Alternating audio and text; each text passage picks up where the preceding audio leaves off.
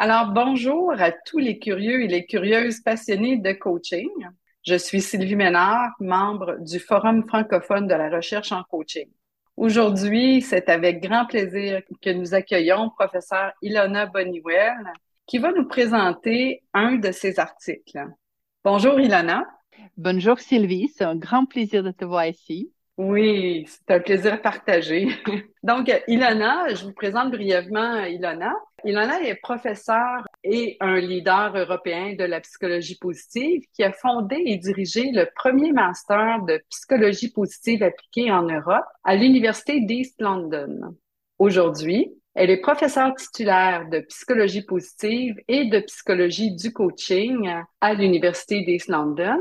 Elle est directrice du programme de doctorat en psychologie positive et coaching, co-directrice du MSc en psychologie appliquée et psychologie du coaching. Elle enseigne le management positif à l'École centrale de Paris et à HEC et elle est consultée dans le monde entier en tant que directrice de Positran. Sa principale expertise en matière d'enseignement se situe dans les domaines de la psychologie positive et des applications de la psychologie positive avec des intérêts de recherche autour de la résilience, l'utilisation subjective du temps, la perspective temporelle, le bien-être eudémonique, les outils tangibles et les applications de la psychologie positive aux entreprises, au coaching exécutif et à l'éducation.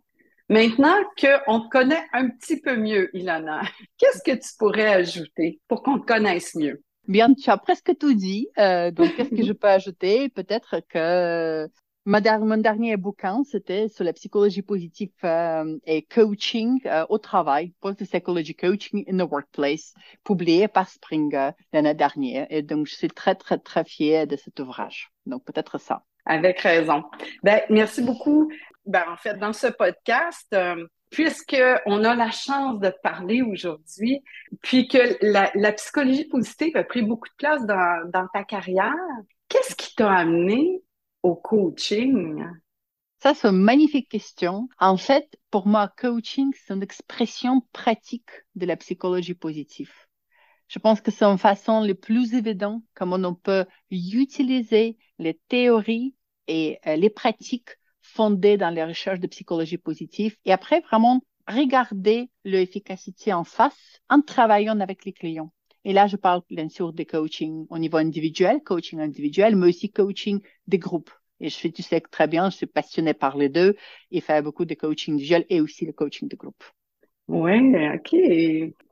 Qu'est-ce qui t'a amené à avoir euh, l'idée de travailler sur cet article-là? Puis ensuite, tu vas pouvoir nous présenter l'article que tu as choisi. En fait, je travaille sur le concept de la résilience depuis à peu près l'année 2008-2009.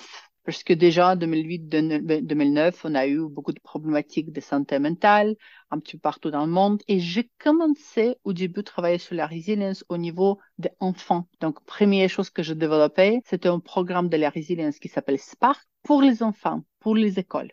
Donc, dans ce moment-là, je travaillais en Angleterre aussi à l'Université d'East London, avec beaucoup de communautés euh, pauvres et euh, les enfants un petit peu en difficulté. Et donc, on a développé ce programme qu'on a testé dans ces communautés-là, dans les plusieurs écoles. Et donc, on a démontré beaucoup d'efficacité des programmes pour les élèves.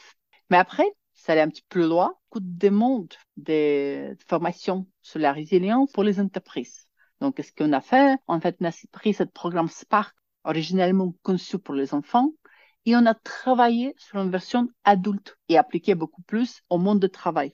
Et donc, petit à petit, on a développé, adapté, joué, en fait, avec ce programme Spark Resilience pour les adultes et on a amené ça dans le monde d'entreprise. Et utiliser ça avec beaucoup d'efficacité aussi, mais sans vraiment faire la recherche. Donc, les recherches sont faites au début au niveau des élèves à l'école et finalement, ce qui a amené à cet article, c'est le COVID qui est arrivé.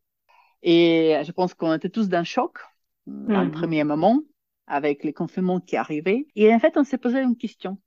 Qu'est-ce que nous, on peut faire finalement pour contribuer aux gens dans ce moment des, des confinements, quand toutes les personnes se trouvaient finalement chez, chez eux, parfois sans espoir, sans comprendre qu'est-ce qui se passe, qu'est-ce que nous on peut faire? Euh, et on a compris que finalement, comme on est plutôt les psy, l'organisation de psy, psychologues, finalement, psychologues de travail, les seules choses qu'on peut vraiment faire, c'est euh, partager un petit peu euh, notre savoir-faire, euh, nos programmes. Donc, qu'est-ce qu'on a fait finalement? C'est on a repris ce programme de Spark Resilience qui était déjà bien expérimenté dans les entreprises.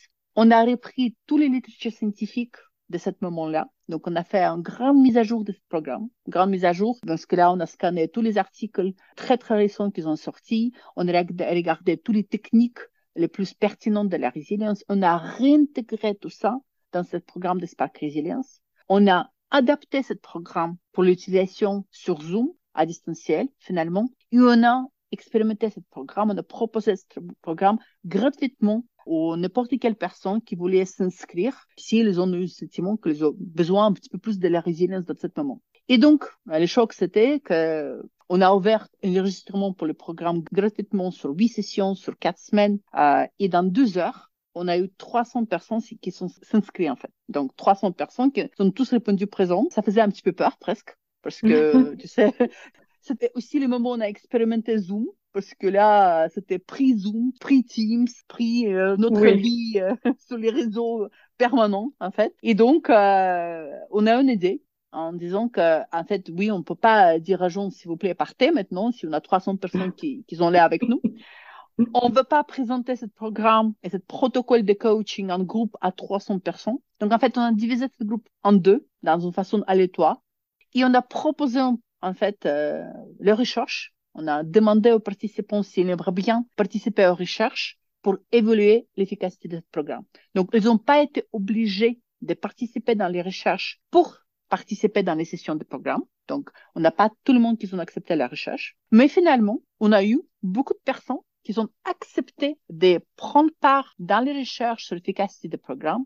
Et c'est comme ça, on s'est retrouvé avec un groupe d'intervention et un groupe de contrôle. Et après le groupe de contrôle, elle était, ils ont participé dans les programmes deux mois plus tard.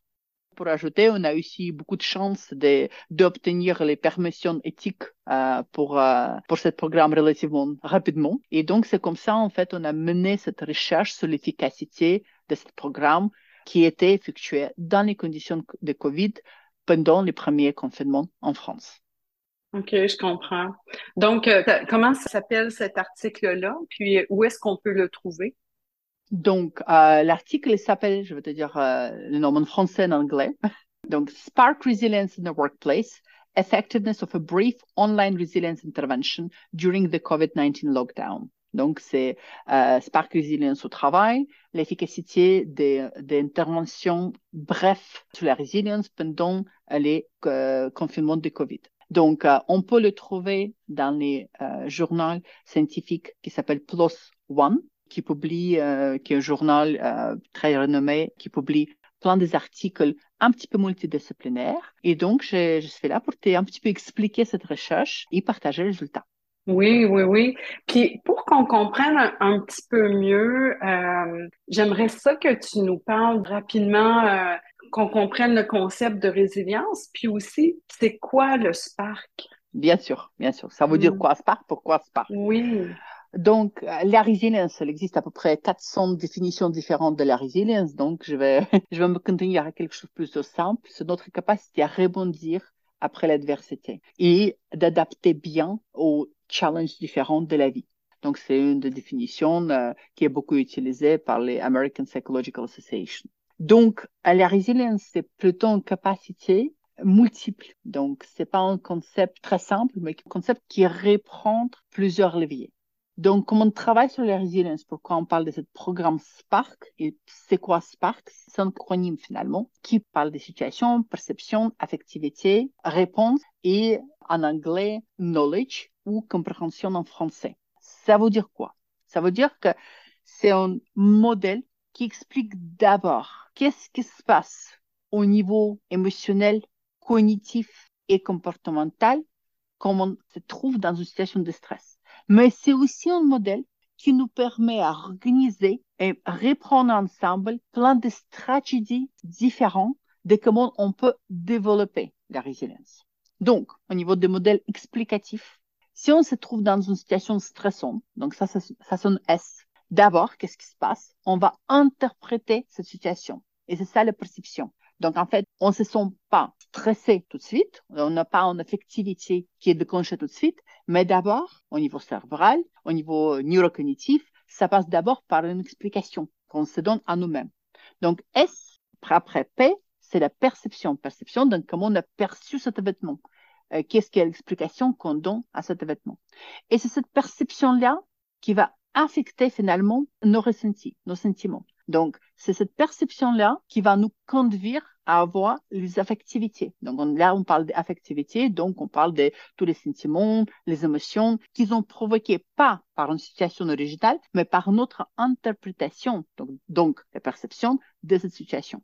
Donc après, qu'est-ce qui se passe? On rentre dans un comportement. Donc là, on parle de la réaction. Donc qu'est-ce qu'on fait? Comment on réagit à cette situation? Et finalement, on peut boucler presque cette loupe par euh, quelque chose qu'on parle de knowledge en anglais, K ou compréhension en français. Donc là, on parle de, aussi une autre évolution cognitive, mais un petit peu métacognitive, parce que perception, c'est quelque chose qui se passe très, très rapidement, mais compréhension, c'est finalement qu'est-ce qu'on a compris globalement de cette situation, avec quoi on répare. Et donc, en fait, qu'est-ce qu'on fait dans ce programme? On déjà apprend les gens cet acronyme SPARK, qui peut être appliqué à n'importe quel petit challenge de la vie. Donc, euh, on peut être coincé dans une voiture, euh, je ne sais pas, dans un bouchon euh, et on est en retard pour un rendez-vous. Qu'est-ce que notre perception de cette situation? comment on ressent cette situation? Comment on se sent dans ce moment-là? Qu'est-ce qu'on fait? Comment on réagit? Qu'est-ce qu'on apprend grâce à ça? Donc, finalement. Ou ça peut être appliqué à quelque chose de beaucoup plus important. Par exemple, on a découvert qu'on a quelqu'un proche avec COVID par exemple. Donc, comment on perçoit la situation, euh, donc qu'est-ce qu'on ressent et tout le reste. D'accord? Donc, on va utiliser cet acronyme pour comprendre et analyser les situations. Et après, on va utiliser exactement les mêmes acronymes pour travailler sur les stratégies au niveau des perceptions. Donc là, on parle de stratégies cognitives comme disputation, distanciation, decatastrophizing, donc euh, plan ou diffusion cognitive, par exemple. On va travailler sur les stratégies aussi affectives. Donc, par exemple, l'utilisation de mots pour nommer les émotions ou les plans de conscience, par exemple. On va travailler aussi sur les stratégies de comportement. Donc là, on parle de la réaction, les stratégies qui vont avec, comme par exemple les connexions sociales, orientation vers le but, assertivité. Et finalement, on va aussi travailler sur les stratégies euh, métacognitives, donc comme la flexibilité de mindset, acceptation des changements, métaperspective ou comment on fait du sens des événements. Donc, dans ce programme de coaching collectif, finalement, on va apprendre et en même temps analyser les situations stressantes et en même temps utiliser les stratégies correspondantes. OK. Je t'écoutais, puis euh, je, me, je me demandais euh, qu'est-ce que ça a donné, qu'est-ce que tu as observé euh, de cette expérience-là? Donc, qu'est-ce que ça donnait au niveau des recherches? Donc, on a présenté ce protocole de coaching collectif sur huit séances de deux heures, suivi par jusqu'à 150 personnes à la fois, d'accord? Et qu'est-ce que ça a finalement donné? On peut regarder un petit peu par rapport à les mesures qu'on a utilisées. Oui. Ça donné par rapport à un groupe témoin qui n'ont pas encore participé dans cette intervention. Donc, qu'est-ce que mm-hmm. ça donnait? C'est augmentation de la résilience, c'est diminution des stress perçus, ça c'est très important, diminution des affectivités négatives et augmentation des affectivités positives. Et finalement, en plus, les gens qui ont participé trouvaient plus de sens dans leurs activités de quotidien et aussi le engagement au travail était augmenté un petit peu. On est presque là au niveau des significations.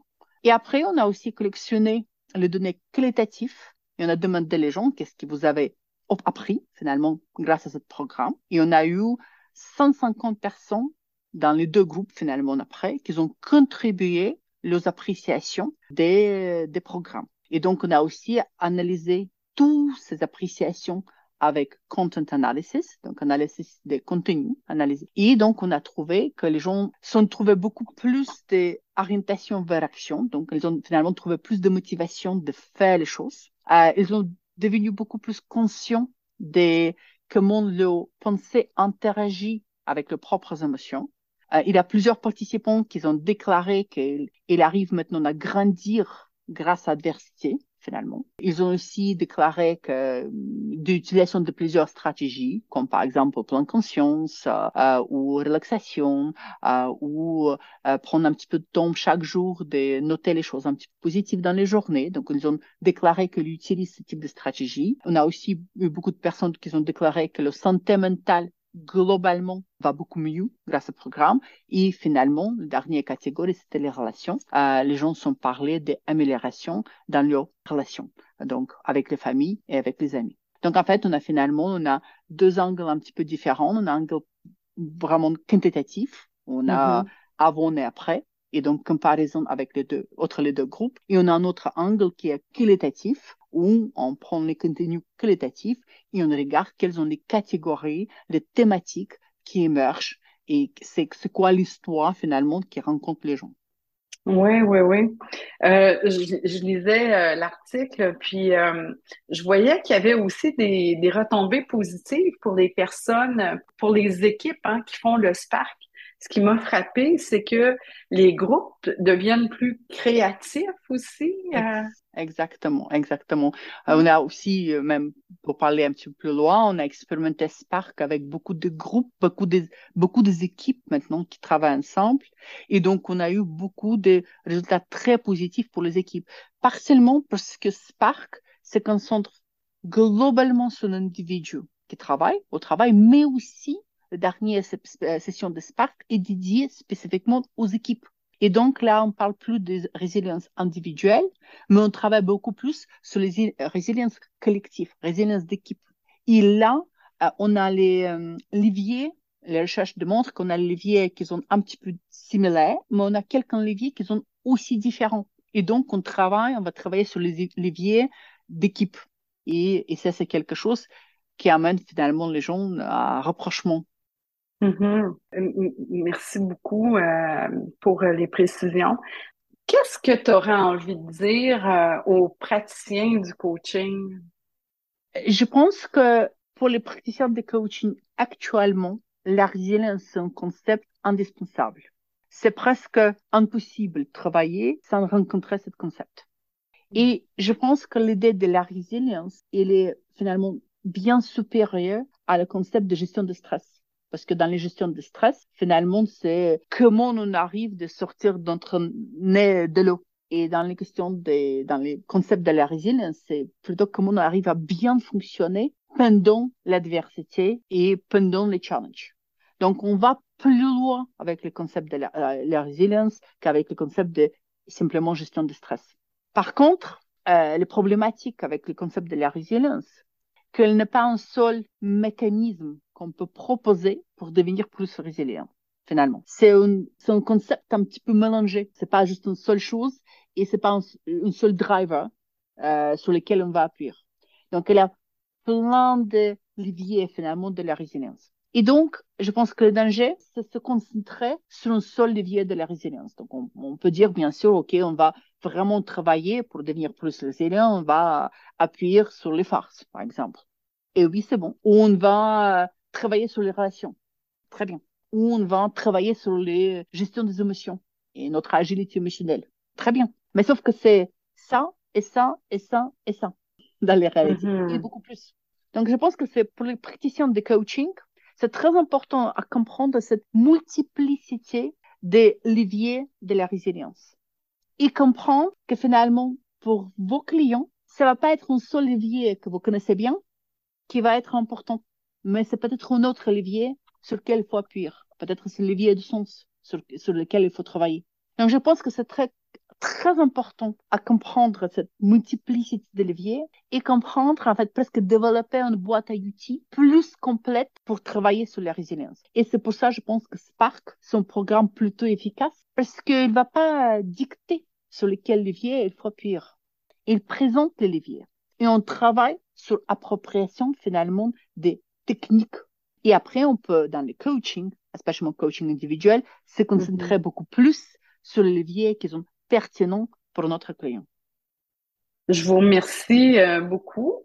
Avant de conclure, Ilona, Est-ce qu'il y avait quelque chose qu'on n'aurait pas abordé puis que tu aurais voulu ajouter ou... Oui, oui, peut-être. Euh, donc, euh, on est très fiers de cet article et on est ravis que ça sort et c'est publié. Par contre, dans les derniers deux ans, bien sûr, depuis ça, on est, on est allé encore un petit peu plus loin. Et donc, mm-hmm. je pense que peut-être il y a deux choses à ajouter, qu'on est en train d'expérimenter les protocoles sur la résilience dédiée spécifiquement aux équipes. On travaille pas juste un petit peu sur le levier des équipes, mais beaucoup plus sur le levier collectif. Et donc là, on est en train de développer un protocole de jusqu'à quatre sessions de travail spécifiquement sur plusieurs leviers au niveau d'équipe. Et, l'expérimentation sont plutôt très positifs. Et une autre chose à ajouter, qu'on a, euh, on utilise actuellement avec beaucoup d'entreprises une adaptation des programmes qui étaient publiés. Donc, qu'est-ce qu'on fait? On propose le programme sur la résilience pour les entreprises sur six sessions, très souvent, à la place de huit. Pourquoi six? Parce que les entreprises trouvent que huit, c'est un petit peu long. Mais on ajoute une autre session, une session individuelle pour chaque participant. Donc, très souvent, on va présenter ce protocole sur six sessions pour un groupe jusqu'à 12 personnes en ajoutant minimum une session individuelle par personne et parfois même deux sessions. Et ça, c'est une autre façon à dispenser ce protocole euh, qui, qui apparaît très pertinent. Et on, a, on trouve au niveau qualitatif, parce qu'on n'a pas encore les recherches quantitatives sur ce protocole, mais au niveau qualitatif, on trouve l'engagement des participants encore plus important, spécialement après la première session individuel et que chaque personne, chaque participant trouve ses propres leviers sur lesquels a travaillé dans ce travail de coaching de groupe grâce à cette session individuelle. Donc, c'est juste ça à ajouter. Merci beaucoup, c'est très riche, puis ça nous, euh, ça nous aiguille aussi sur euh, les leviers, hein, les applications concrètes, euh, puis ça nous permet de, de, de, de, faire la boucle, les liens entre la recherche et la pratique. Euh, merci beaucoup, professeur Ilona Boniwell, pour euh, ce, ce, podcast euh, au Forum francophone de la recherche. Merci. merci beaucoup, Sylvie, pour tes questions super pertinentes. Nous espérons donc que cet épisode vous aura plu. Si c'est le cas, n'hésitez pas à vous abonner à notre chaîne podcast sur iTunes ou Google Cast, à le partager et à mettre 5 étoiles. Au nom de toute l'équipe du Forum francophone de la recherche en coaching, à bientôt pour continuer à repousser les frontières entre la recherche en coaching et ses aspects pratiques sur le métier de coach.